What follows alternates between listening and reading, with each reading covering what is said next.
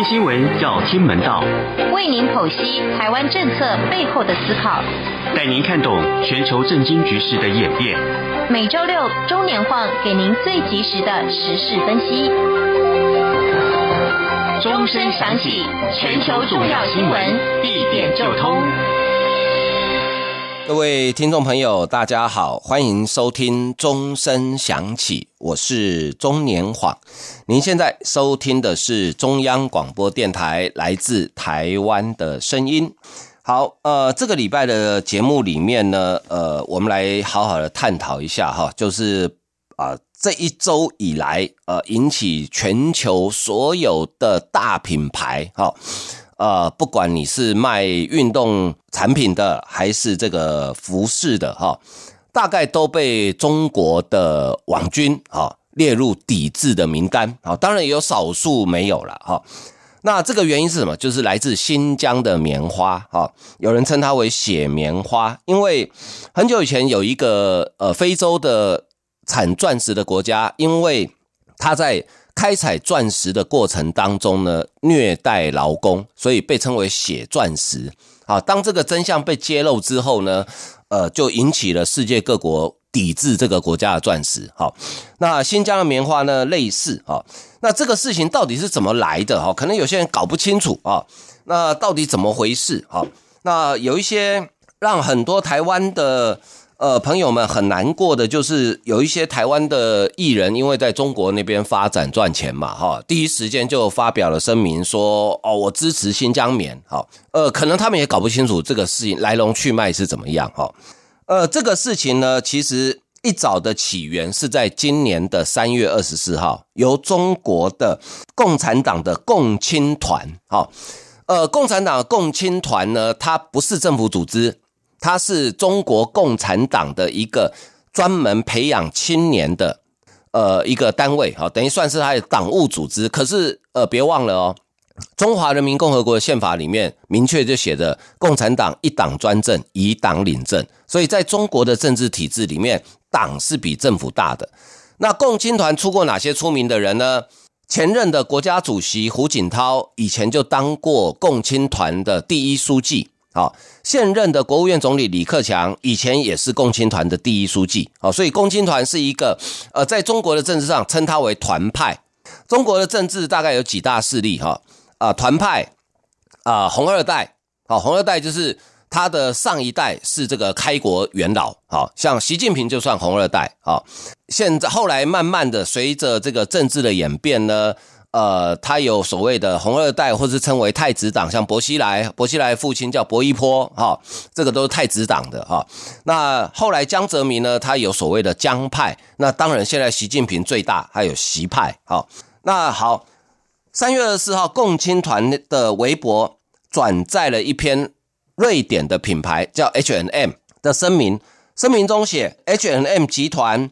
对民间社会组织跟媒体的报道深表关切，其中包括对新疆维吾尔自治区的强迫劳动指控和对种族啊宗教少数群体的歧视。我们不与位于这个啊维吾尔自治区的任何服装制造工厂合作，我们也不从该地区采购产品。就因为这个声明。结果共青团就转贴了这个声明之后，就批评 H&M，一边造谣抵制新疆棉花，一边又想在中国赚钱，痴心妄想。也就是这一篇引起了中国的小粉红们开始全部抵制。好，所以我们看到很多画面，那烧 Nike 布鞋的啦，哈，呃，那可是那个布烧布鞋的画面很有趣啊，因为我们知道布鞋里面有大量的塑胶跟橡胶，照理说你烧布鞋哈，第一个。呃，你看到的画面是火很大，一直在烧，但是一点烟都没有。那因为第一个布鞋里面有大量的塑胶跟橡胶，它不太容易烧的火很大，大概会有一点点火，然后会一直冒烟，而且主要重点是它会一直冒黑烟。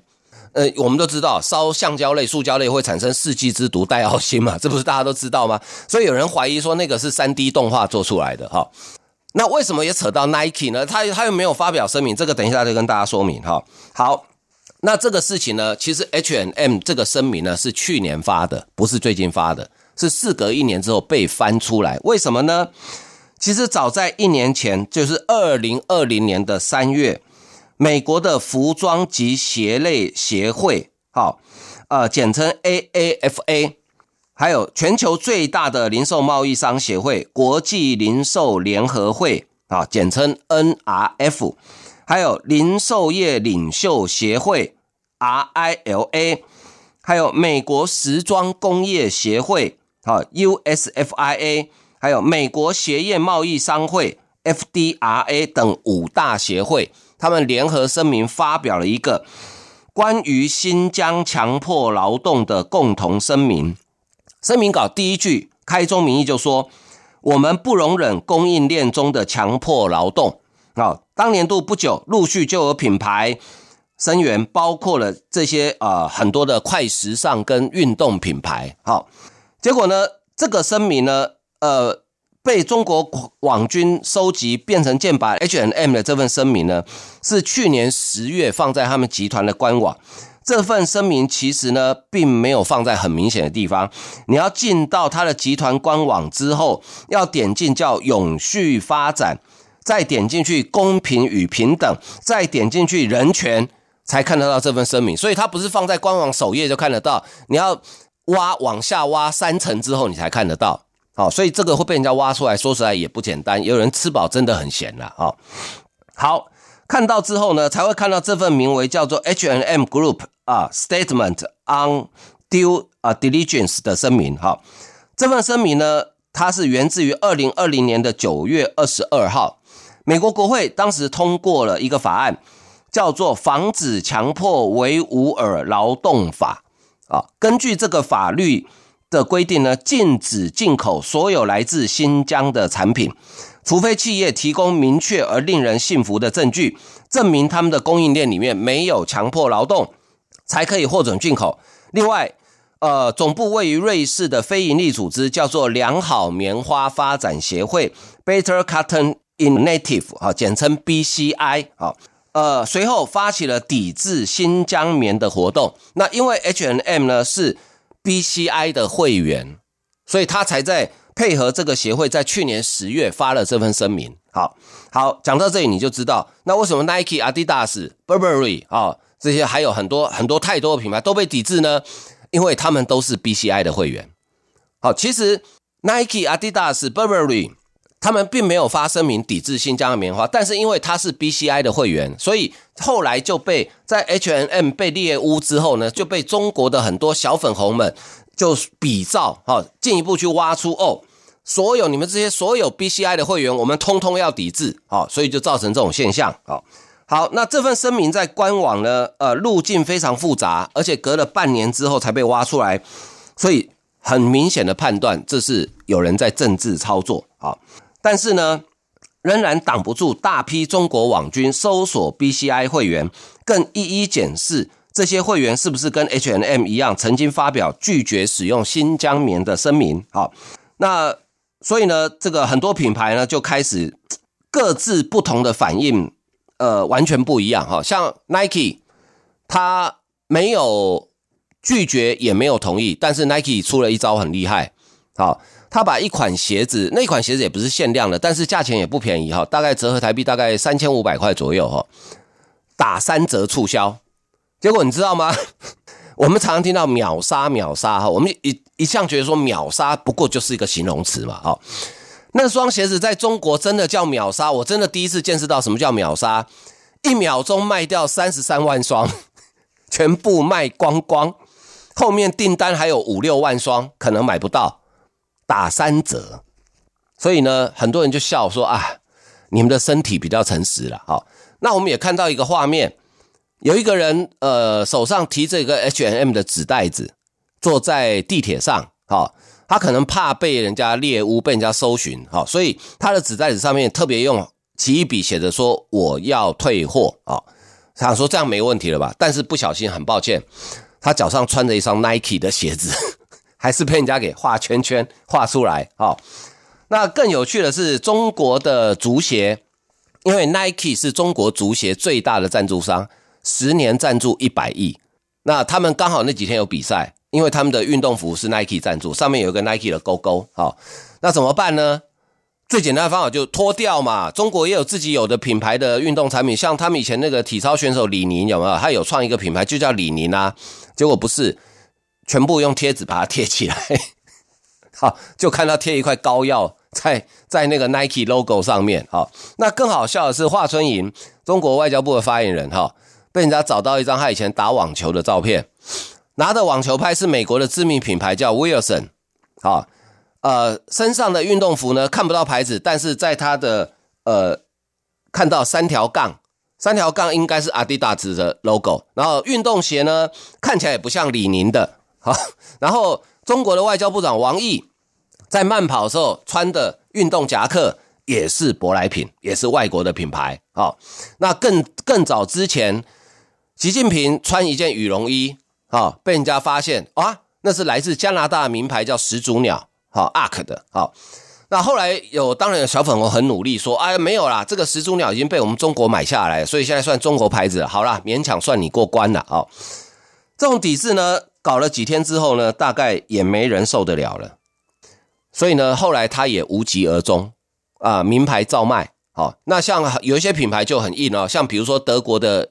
呃，Hugo Boss 啊，他后来还发了一个声明说，我们不会因为市场很大，哦，就低头，类似这样子，哈，就是我们不会因为市场很大就低头哦，好，那 H&M 后来也发了一个声明啊，他说呢，呃，中国是我们很大的市场啊，但是我们仍然坚持我们企业啊该尽的呃社会责任等等，哈，结果让中国小粉红又崩溃了。那 H&M 呢也关宣布。要在中国关掉二十家分店，哦，那小粉红就很嗨，说哦，你看抵制有效啊，其实不是，因为现在因为电子商务的流行啊，很多人买东西都直接在家上网就买了啊，哦，拿一只手机随时都可以购物啊，现在是怕你钱赚不够多而已，不怕你没地方花钱啊，所以实体店面本来就会越来越少，这是趋势，除了极少数你非得要去。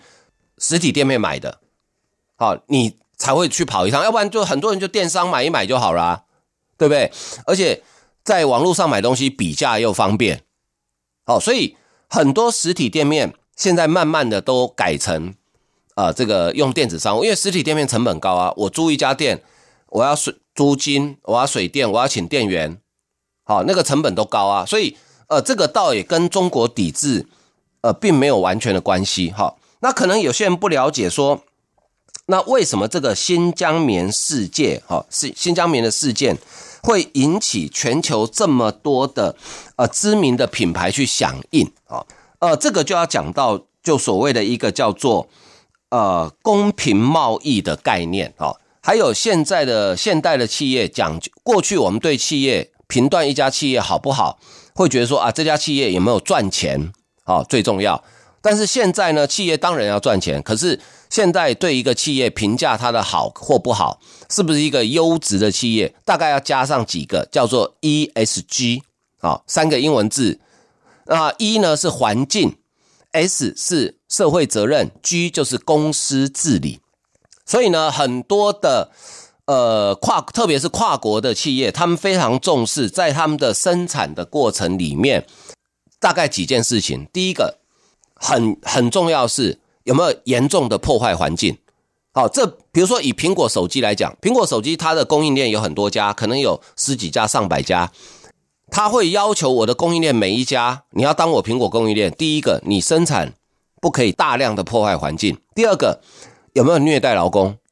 好，虐待劳工包括不给劳工该有的酬劳，或是工作环境不好，或是说用童工，好。这个都是现在企业非常重视的。记不记得苹果最大的代工厂红海在中国叫富士康？有一阵子不是常常传出很多的这个劳工呃跳楼吗？哈，就当时就有人批评说，你富士康根本就是血汗工厂哦。苹果还派总公司派人到中国富士康工厂去看呢，去实地去看呢。那次搞得红海多紧张啊！哦，我还记得那时候郭台铭三天两头往中国飞啊。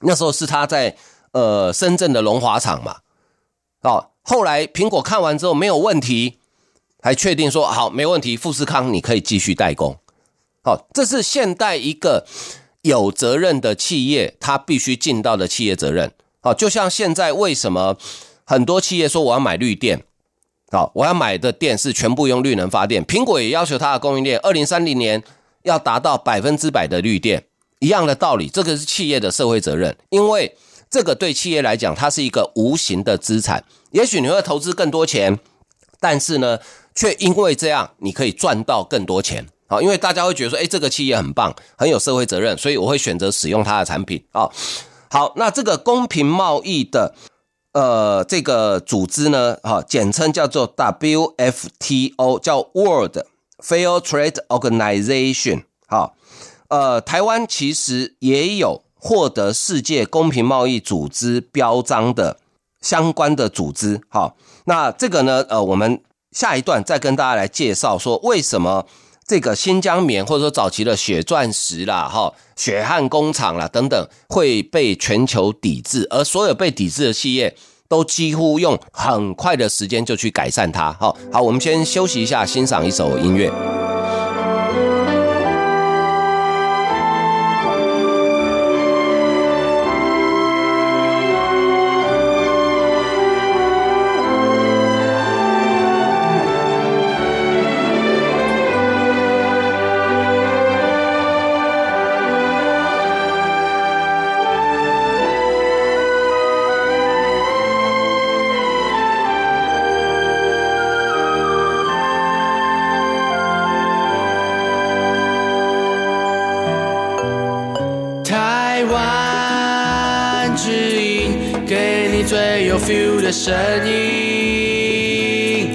中央广播电台。中央广播电台。欢迎继续收听钟声响起，我是中年晃。您现在收听的是中央广播电台来自台湾的声音。好，刚刚讲到这个新疆棉哈被抵制的这个过程哈，还有中国的反击好。那源自于来自一个叫做啊公平世界公平贸易组织，好，那这个组织到底是怎么来的哈？呃，说法不一定，呃，但是呢，都是从美国来的。在一九四六年，好，有一个单位，呃，叫做 Ten Thousand Village，好，创始人从啊这个波多黎各购买呃女工的贩卖给邻居啊跟亲人。还有一九四零年代末期，有一个 SERRV 开始贩卖二战之后欧洲难民的手工艺品开始啊。一九五八年，第一间正式以公平贸易为名的商店在美国开幕。欧洲的公平贸易要回溯到一九五零年代，好，有一家叫做 Oxfam UK 旗下的商店开始贩售中国难民制作的工艺品。一九六四年的时候，他开创了第一个公平贸易组织。接着，在一九六七年，荷兰创立了类似叫 Fair Trade Organ 呃 Organization 的组织。好，那早期公平贸易呢，主要是卖这个手工艺品，好，手工艺品为主，跟倡导者多跟手工艺者啊，工艺的制作者呢，接触者有关。手工艺品通常是缺乏工作机会的妇女用来补助家庭收入的来源。一九七三年，荷兰的 Fair Trade Origin 哈组织第一次从瓜地马拉小农合作社进口公平贸易咖啡。三十年后，公平贸易咖啡已经成为普遍的概念。北半球公平贸易组织大概有百分之二十五到五十的交易额源自于公平贸易咖啡。好，好，那公平贸易有十大准则啊。一开始，它是为了消灭贫穷，就是。很多妇女，大多数是妇女啦，哈，为了补贴家用，在家里做一些手工艺品，哈，那贴补家用，就是一开始他成立的目标是为了要消灭贫穷，但是慢慢的，随着观念的改变，时代的不同，它慢慢的变成说鼓吹发展永续事业的概念，它透过提供弱势生产者还有劳工，哈。呃，比较好的贸易条件，保障他们的权利，对全球的人类的永续发展做出贡献。所以它有十大准则。好，第一，创造弱势生产者的机会；第二，透明度还有负责任度；第三，要施行公平贸易；第四，合理的报酬，就是你不可以虐待劳工；第五，禁止童工、禁止强迫劳力。好，第六，禁止歧视，性别平等，自由参与工会联盟。第七，要有良好的工作条件。第八，帮助生产者改善管理生产力，拓展市场。第九，推广公平贸易。第十，尊重环境。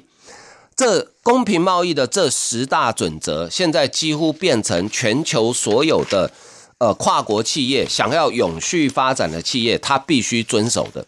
所以我刚刚讲到了苹果为什么要求二零三零年它所有供应商要用绿电？好，为什么当它的代工厂富士康传出有人跳楼轻生的事情之后，苹果的总部会如此的紧张，马上派人去了解。好，呃，最近中国有一间。呃，代工厂在缅甸的工厂，他也争取要成为苹果的代工，但是因为他的劳动条件不好，好，劳动条件不好，他还还没有到虐待劳工哦，他是劳动条件不好就被苹果给打枪，哦，就苹果说还不行，哦，所以那为什么新疆的棉会被抵制？这就要讲到这几年来中国的政府在新疆进行的种族灭绝的惨剧啊。呃，种族灭绝是美国国务卿布林肯前两天在国务院发表的年度国家人权全球人权报告里面使用的字眼，叫种族灭绝。好，很多人对于种族灭绝有一个很大的误解，认为说一定要杀人才叫种族灭绝，其实不是哦。种族灭绝在国际法跟学理上是有它的定义的，它包括了杀人是一定的，就是你针对特殊族群去呃。伤害他们的生命啊！但是呢，你消灭一个族群的语言、文字、文化，甚至不让这个族群繁衍下一代，这个都叫种族灭绝。好，那中国这几年在新疆做的事情，我是依照布林肯前两天报告的美国的国家人权报告里面讲的。他说，每天有两百万人，两百万新疆的维吾尔族人被迫到。他们所谓的学习营，好，我们称为集中营，去上课。然后呢，有大概一百万的维维吾尔族人，你是每天被关在集中营里面。好，那所以新疆的雪棉花就是跟这些人有关，因为他们不管去学习营上课，或是被关在集中营里面，当棉花要采收的季节的时候，他们就会被强迫劳动。好，呃，中国的棉花，北疆的棉花大概是九月采收。哦，他就会被强迫劳动。那相关的市政，其实国外很多媒体已经有相关，已经有很多报道了。哦，包含 BBC 啦，哈等等，都有很多的报道。所以为什么 BBC 有个记者叫沙磊嘛？他原本是派驻中国九年嘛，呃，现在已经到台湾来了。他不敢留在中国了，因为继续留下去可能会有生命危险。哦，他现在已经到台湾来了，欢迎沙磊到台湾来了。哈，台湾是一个你来台湾可以感受到跟中国完全不同的这个。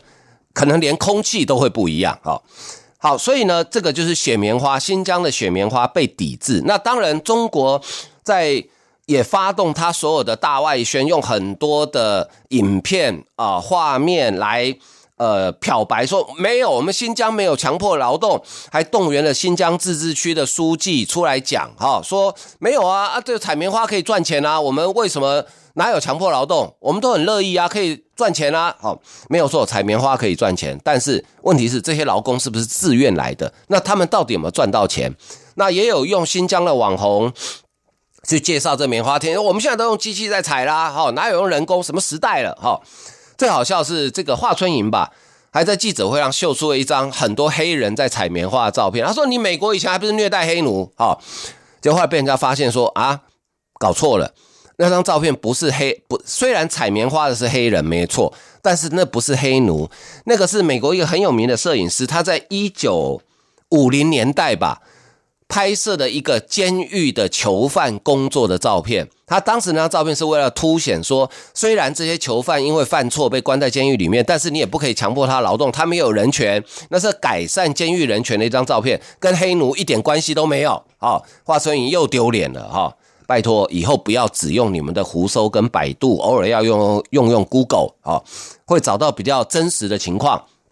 那好，呃，有一个用机器采棉花的照片，就后来又被人家发现，你根本在移花接木，没有错。那个照片是在用机器来采棉花，但是那个场景不在新疆，那是在澳洲，好，结果又被移花接木。好，那中国最近呢做到极致呢，就是他们用了很多假新闻或是似是而非的新闻，想要漂白。其实我觉得最简单的方法就是，你就开放联合国成立一个调查小组，就进去新疆调查嘛，对不对？然后不要限制他们去哪里，好，也不用。呃，限制他调查的时间，你们也不用派人陪着嘛，哦，顶多派个翻译嘛，哦，你就让他去调查嘛，有就承认，没有就还你清白，这样大家以后也不用纠结在新疆棉这个议题上面嘛，对不对？好，那其实中国抵制新疆棉了，其实害到自己，因为。呃，中国的棉花大概它的全年的棉花哈，大概还有百分之二十到三十要进口，就是它自己生产的棉花还不够用啊。那新疆、北疆生产的是品质很好的，叫做长棉花、长纤棉，品质很好。你抵制这些产品之后呢，会造成一个现象，最直接影响就是你的棉花会卖不出去，因为被你抵制的这些产品，它很多都是工厂是在中国，它直接下订单。好，用新疆的棉花，然后做成鞋子，做成衣服，或做成其他棉制品，然后再卖。